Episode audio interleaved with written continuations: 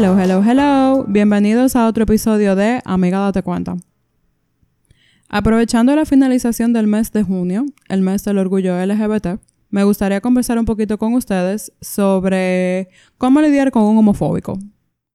Lamentablemente, si usted pertenece a la comunidad LGBT y está escuchando este episodio, en algún momento de su vida se ha tocado con alguna persona que quizá no fue directamente homofóbica con usted, pero sí ha sido bastante expresivo con su postura con respecto al tema. Si vives en, un lugar donde no hay una aceptación social amplia hacia el colectivo, es probable que en algún momento o haya sido testigo o haya sido víctima de algún ataque homofóbico. Estos pueden ir desde gestos de asco y discriminación, pasando por comentarios como a mí no me importa que usted sea gay, pero de la puerta de su casa para adentro. O dos hombres besándose en la calle es algo incorrecto e inmoral. Puede llegar incluso hasta los insultos y en algunos casos hasta la violencia física. Ninguno estamos exentos, sobre todo aquellos que están más vulnerables, como nuestros hermanos trans, no binarias, género fluido, hombres afeminados y mujeres masculinas, entre otros que rompan con la heteronormatividad. Piensa en alguna situación que quizá te haya afectado directamente. ¿Cómo te hizo sentir? ¿Cómo reaccionaste? Quizá te hubiese gustado tener alguna herramienta para poder afrontar la situación de una manera más distinta o sana para ti. Si tu respuesta fue sí, continúa escuchando. Así breve, te, vamos a dar, te voy a dar algunas pautas.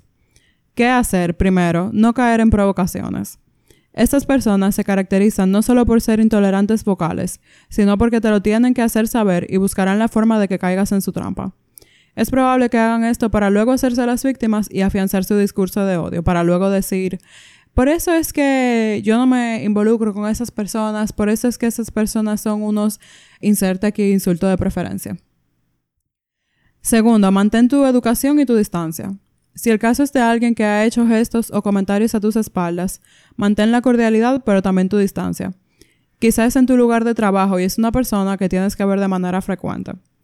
No tienes por qué entablar ningún tipo de conversación, ni de amistad, ni de vínculo, pero la cordialidad dentro del ambiente de trabajo o en cualquier otro contexto social, de ser necesaria, sí es importante, sobre todo para tu propia imagen. Sin embargo, no hay por qué acercarse a esa persona. Con un simple buenos días, buenas tardes, buenas noches, como si fuera cualquier otra persona, es más que suficiente. Mantén tu orgullo sobre tu persona. Después de todo, mucho que te ha costado y muy valioso que eres para contar todo lo que cualquier persona quiera venir a decir sobre ti. Eres un ser increíble y eres fabulosamente tú. Nunca lo olvides. Deja tus límites claros y no aceptes o toleres que te falten el respeto. Existen maneras de trazar límites sin tener que tolerar quizá algún acto de violencia hacia tu persona. Y si es posible y necesario, corta la relación. En algunos casos entendemos que quizá va a ser muy difícil precisamente porque es alguien con quien tengas que convivir o con quien frecuentes espacios en común. Pero incluso si es un familiar y entiendes que llega el punto en el que te está haciendo daño, es totalmente válido y es un límite perfectamente normal. Tu dignidad siempre va primero, así que recuerda que el que se quilla pierde, queriendo decir que tu energía y tu tiempo son mucho más valiosos que dejarte vencer por alguien que lo domine el odio. Siempre será mejor salir con la frente en alto y demostrar que eres mejor persona. Y por último, si estás en peligro, mantén ubicada tu red de apoyo y las autoridades competentes que te puedan proteger. Entendemos que quizás si vives en República Dominicana atenderse con alguna autoridad local puede ser un poco incómodo debido a la rampante homofobia que existe en nuestro país.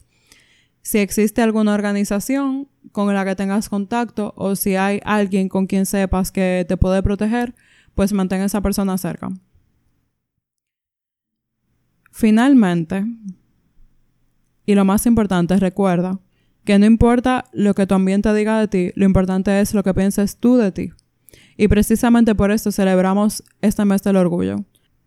¿Se te ocurre alguna otra pauta? Si te quieres poner en contacto con nosotros, lo puedes hacer a través de nuestro correo electrónico adcelpodcast.gmail.com o a través de nuestras redes sociales, Twitter e Instagram, arroba adcelpodcast. Muchas gracias, hasta la próxima.